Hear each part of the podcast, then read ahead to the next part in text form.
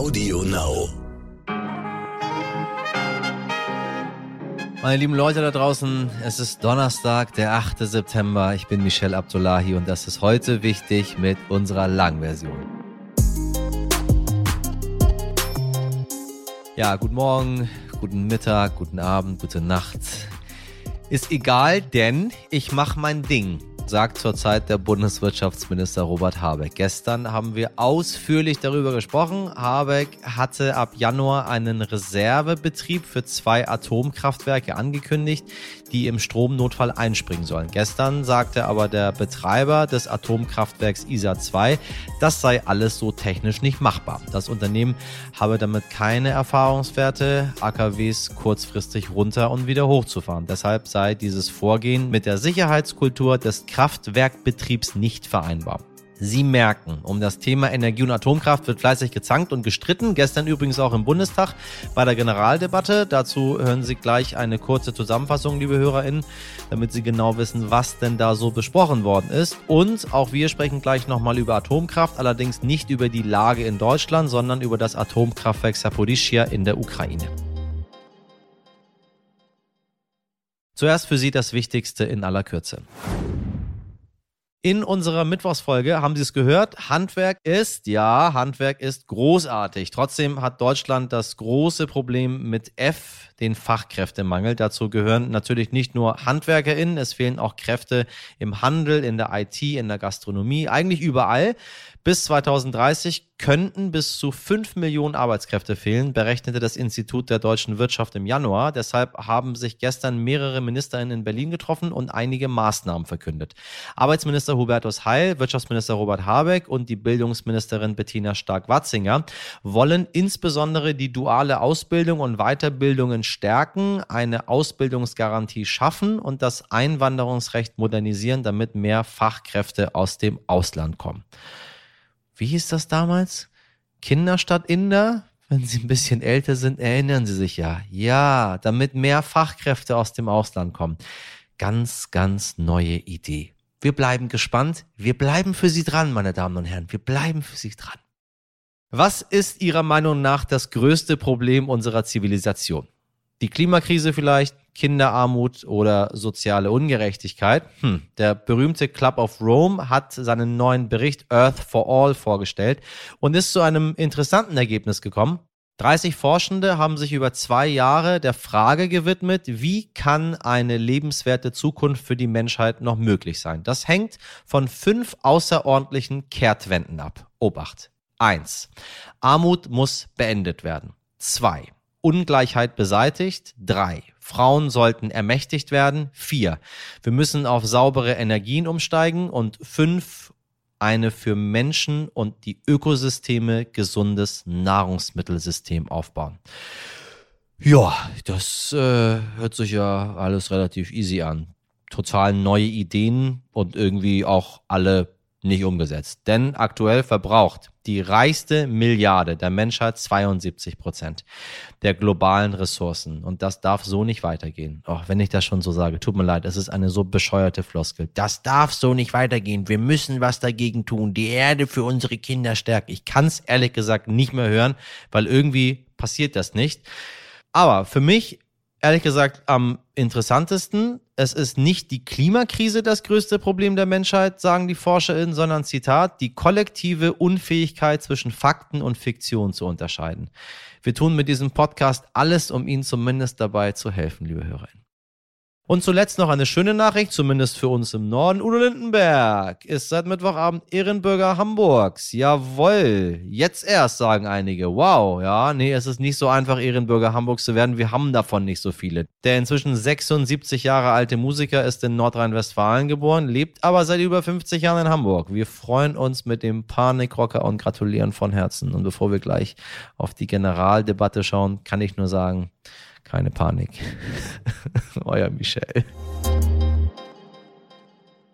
Gestern stand im Bundestag die Generaldebatte im Rahmen der Haushaltswochen an. Die Debatte wird auch als Sternstunde des Parlamentarismus bezeichnet, denn alle streiten miteinander. Laut, viel und nicht immer nett. Im Vordergrund stehen diese Woche die Ausgaben der Bundesregierung für 2023 und die Budgets, die die einzelnen Ministerien bekommen sollen. Besonders die Opposition bekommt dabei die Chance, ihrem Ärger Luft zu machen und den Bundeskanzler und die Koalition als Ganzes zu kritisieren. Ja, denen dürfte das in diesen Krisenzeiten nicht schwer gefallen sein. Der Haushalt wurde zum Beispiel von Sebastian Brehm von der CSU bereits liebevoll als Mogelpackung beschrieben. Oh, Sebastian Brehm, was für ein neues Wort in der Politik. Mogelpackung. Mehr weiß der Politikreporter Philipp Sandmann, damit Sie die stundenlange Debatte nicht selbst verfolgen müssen. Philipp, was ist dein Eindruck der großen Debatte? Welche Themen wurden gestern besprochen?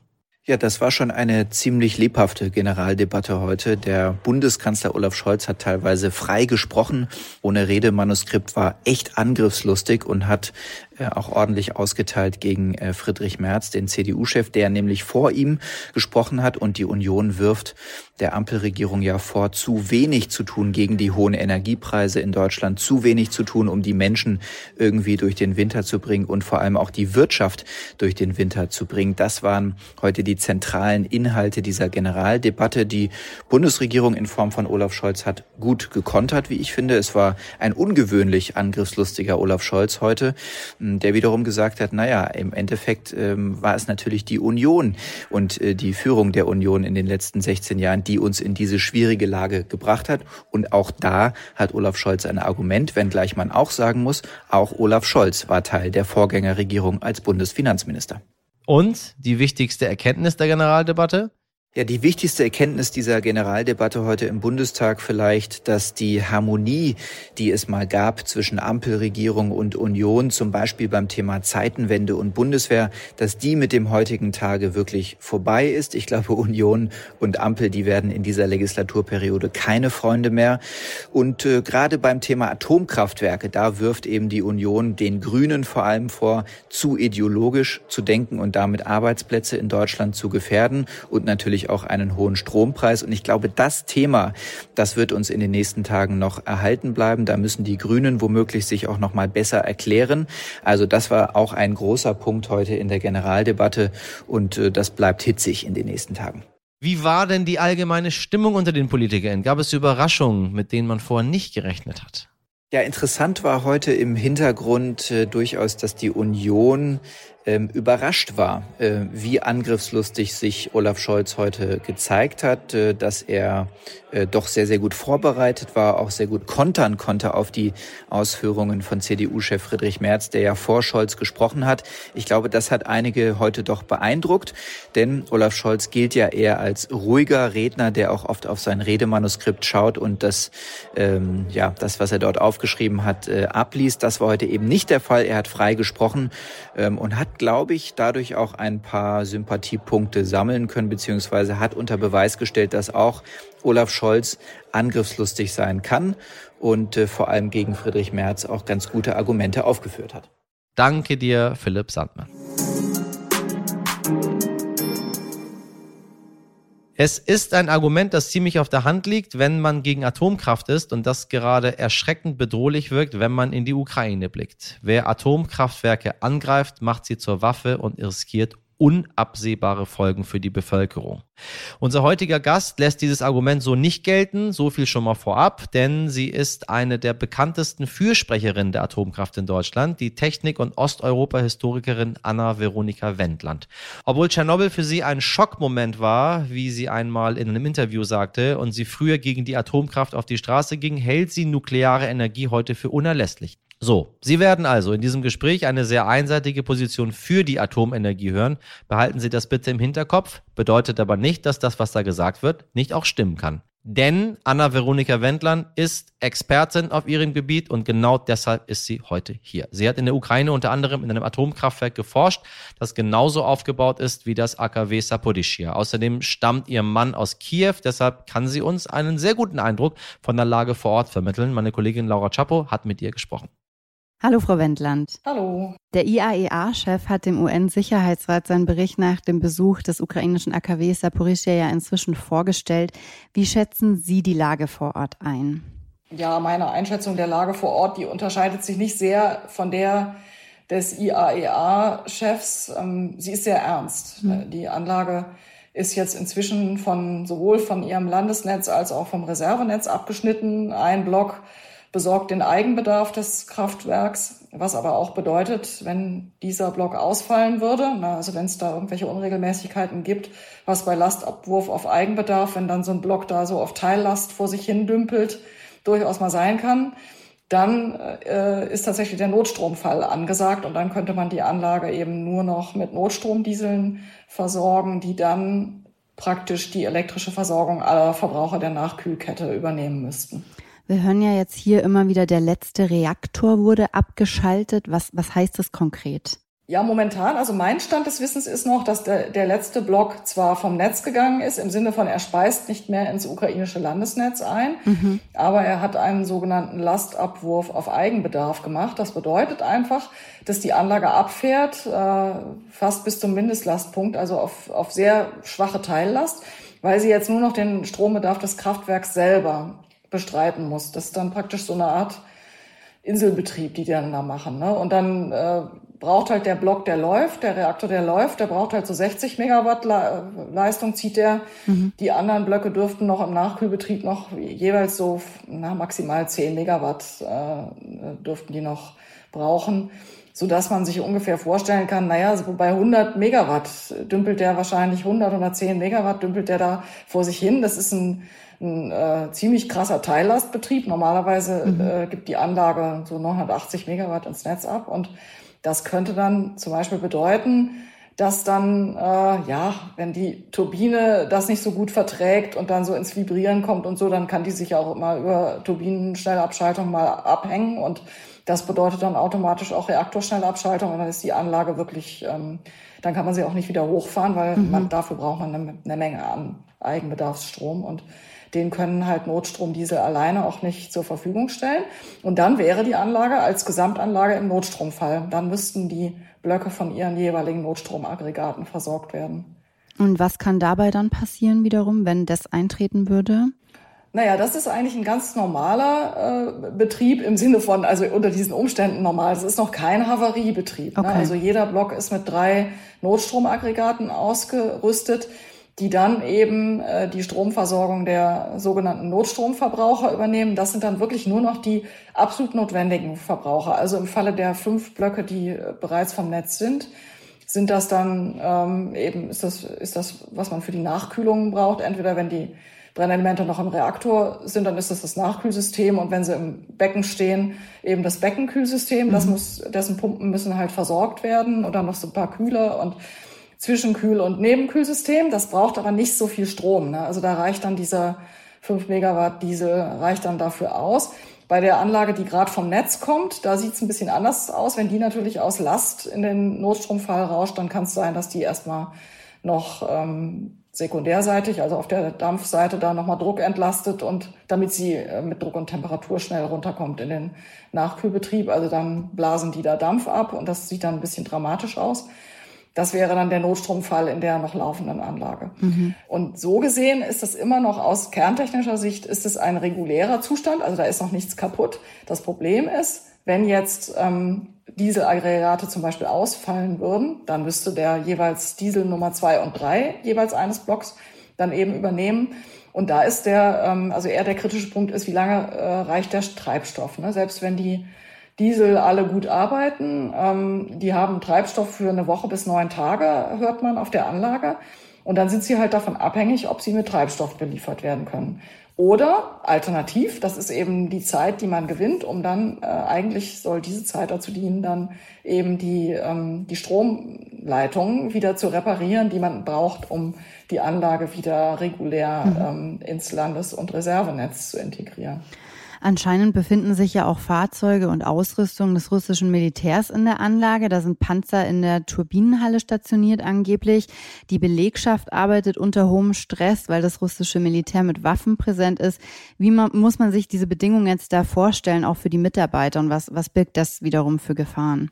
Ja, diese Bedingungen sind natürlich, wie die IAEA auch schon konstatiert hat, äh, einfach unhaltbar. Ne? Also Militärgerät, also Fotos gab es nur von Militärlastwagen, also womöglich gibt's aber auch ähm, äh, noch Schießgerät und Munition, hat schlicht nichts zu suchen in diesen Anlagen. Schon von daher, dass in diesen Maschinenhäusern, da ist eben auch die Turbinenanlage, Generator, das heißt, das ist, da ist Wasserstoff und, und Turbinenöl in diesem Maschinenhaus. Mhm. Das heißt, das verträgt sich überhaupt nicht mit irgendwelchen Verbrennungsmotoren oder mit irgendwelchen ähm, äh, Kriegsgeräten, die da untergestellt werden. Schon allein das ist völlig unhaltbar. Dann die Anlagensituation als solche, dass äh, Bewaffnete die Anlage kontrollieren und Druck auf die, auf die Belegschaft ausüben. Verschiedentlich ist auch bekannt geworden, dass Mitglieder der Belegschaft verschwunden sind oder verhaftet wurden. Also es wird wirklich auch Terror ausgeübt. Es gibt Gerüchte über Folterungen ähm, äh, mhm. bei, beim Personal, ne, dass da irgendwelche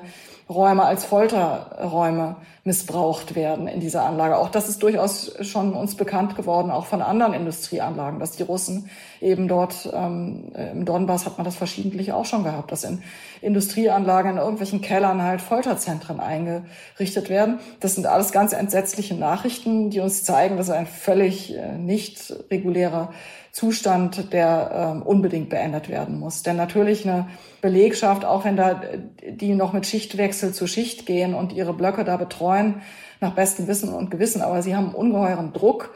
Sie haben in der Stadt auch, in ihrer Heimatstadt, also in der Werkstatt des Kraftwerks, haben sie Beschuss. Sie haben also Angst um ihre Angehörigen. Sie haben Angst um sich selber, um die Anlage vor allen Dingen auch.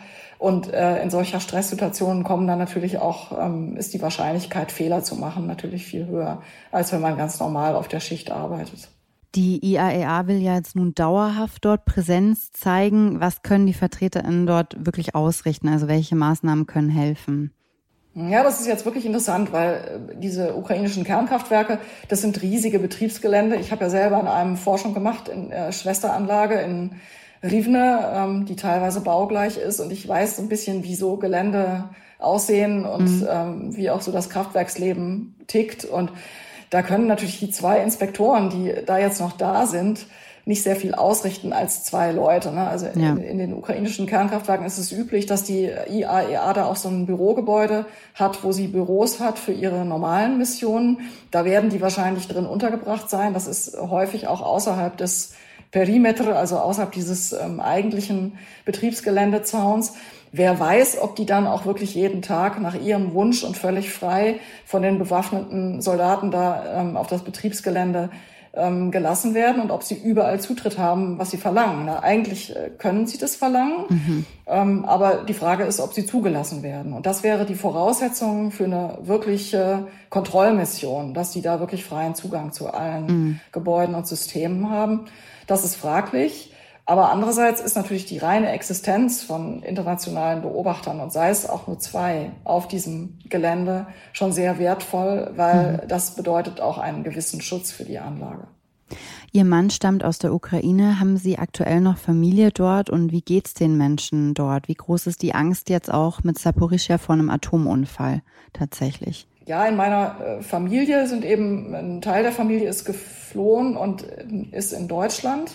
Der andere Teil, vor allen Dingen die Männer, die im wehrfähigen Alter sind, die dürfen ja nicht ausreisen. Die sind nach wie vor in, äh, in Kiew und in Odessa und an anderen Orten. Mhm.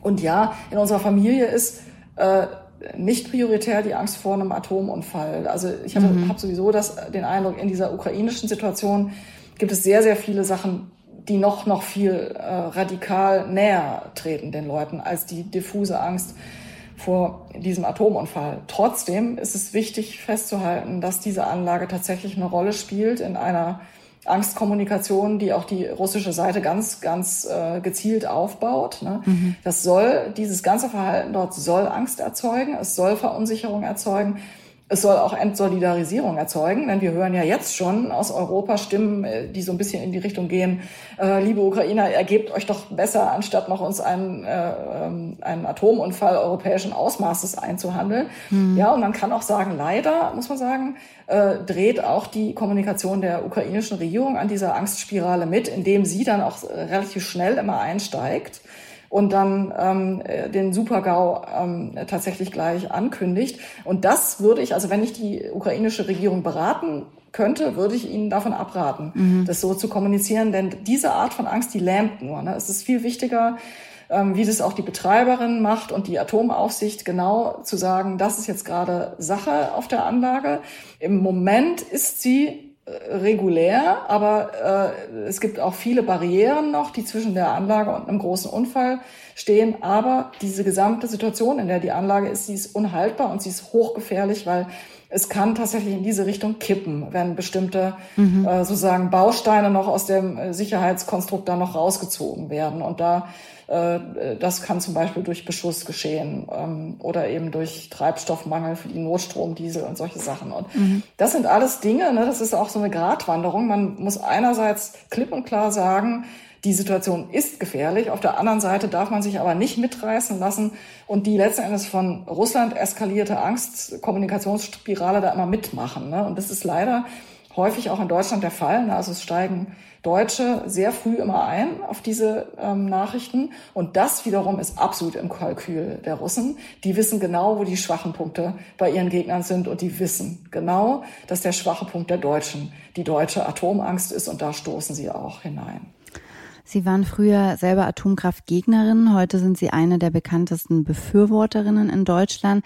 Ein Argument gegen die Atomkraft ist ja aber auch immer wieder die Gefahr, die von Kriegen ausgehen kann. Also was so ein Angriff ja auslösen könnte, sehen wir ja jetzt auch in Saporischia. Gibt Ihnen das zu denken? Ja, das ist natürlich ein äh, Argument, was auf der Hand zu liegen scheint ne? und was natürlich auch Atomgegner jetzt ähm, prioritär auch äh, oder in den Vordergrund stellen.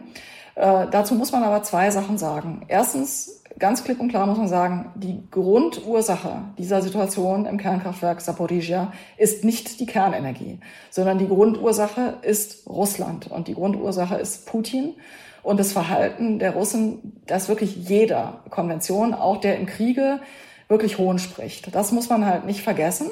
Das heißt, jetzt muss man sich die Frage stellen, kann man sich, wenn man sich seine eigenen kritischen Infrastrukturen anguckt, Jetzt nach der Maßgabe, dass man sich auf solche Diktatoren sozusagen einlässt und einstellt, soll man deswegen auf seine eigenen kritischen Infrastrukturen verzichten. Mhm. Für alle Fälle.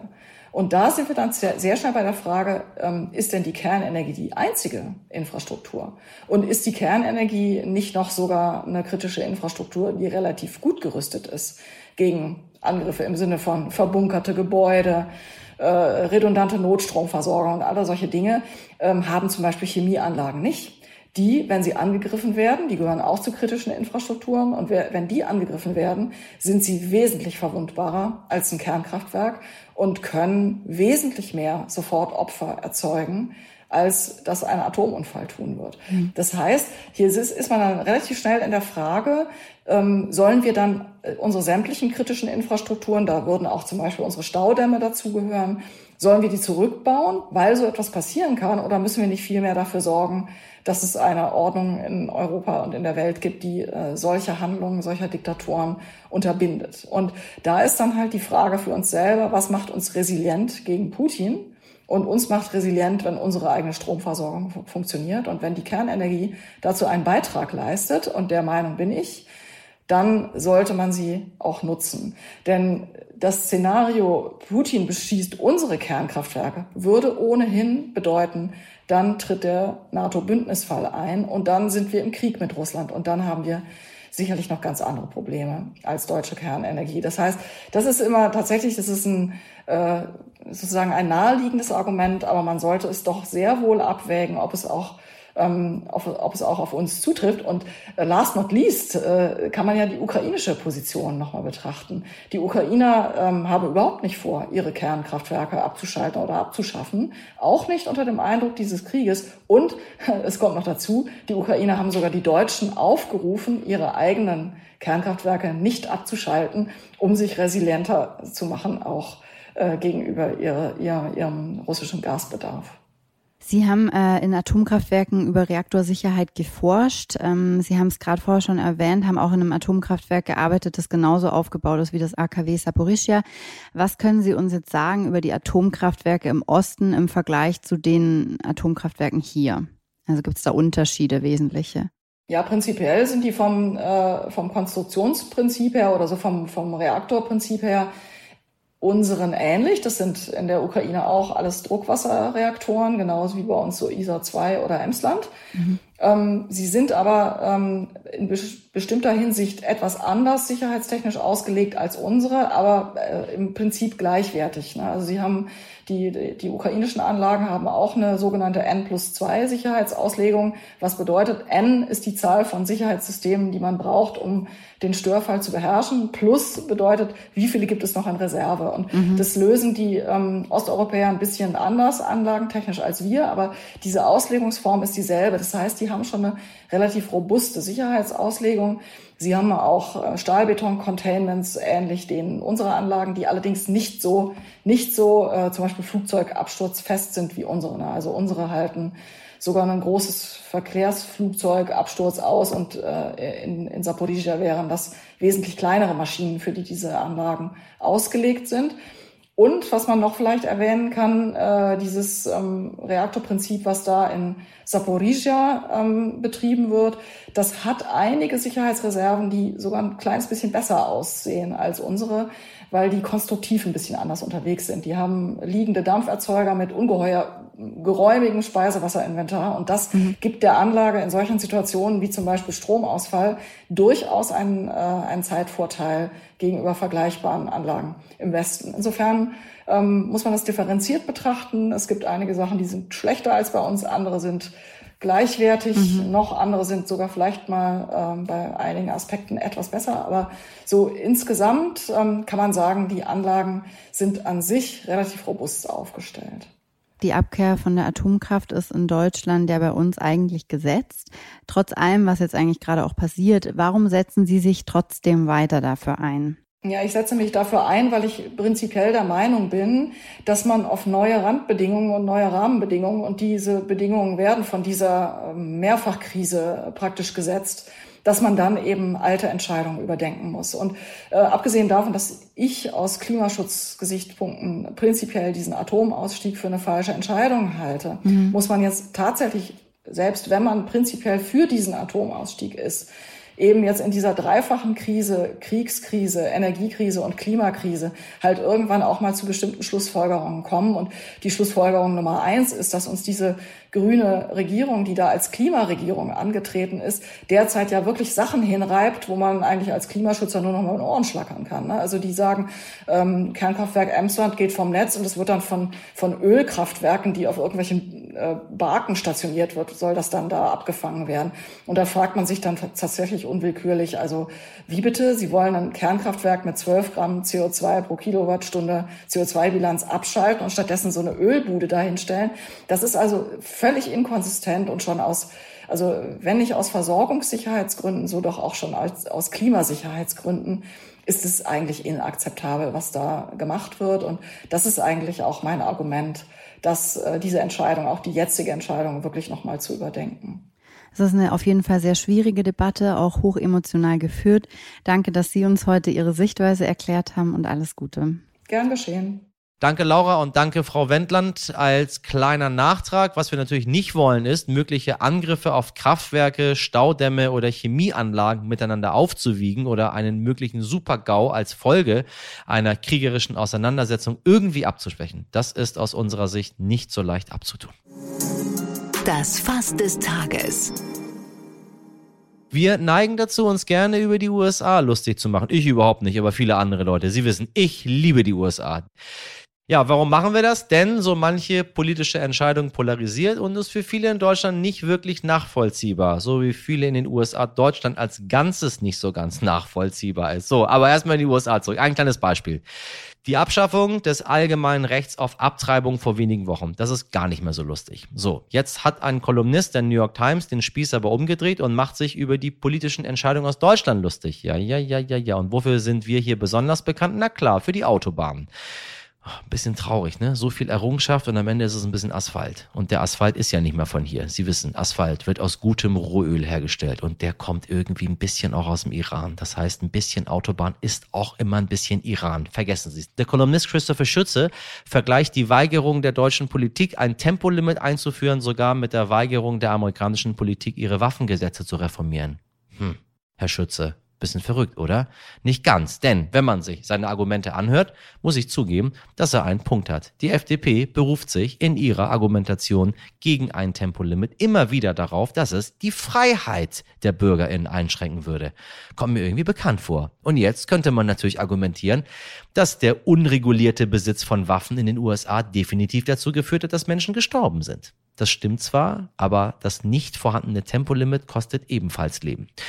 Und ich spreche hier nicht nur von den Verkehrstoten jedes Jahr, sondern auch von den Klimafolgen, die durch die hohen Abgase automatisch entstehen. Und das in Zeiten der Energiekrise, wo sogar der Kölner Dom nachts nicht mehr beleuchtet wird. Also, man muss immer auch ein bisschen bei sich selber schauen. Nichtsdestotrotz, es gibt auf dieser Welt kaum ekelerregendes als Waffen. Und ich kann überhaupt nicht verstehen, warum die Amerikaner so an ihnen hängen. Oder zumindest ein Teil von ihnen. Also, mein lieber Christopher Schütze, egal was du sagst, eure Gesetze und eure Waffen sind irgendwie krank.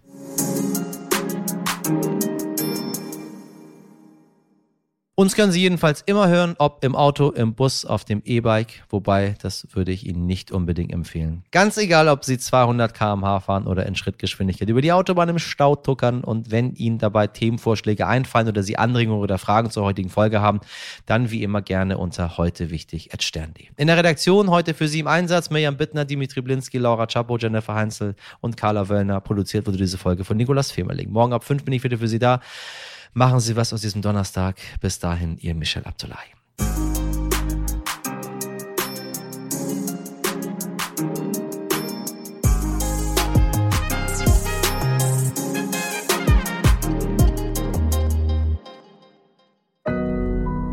Audio Now.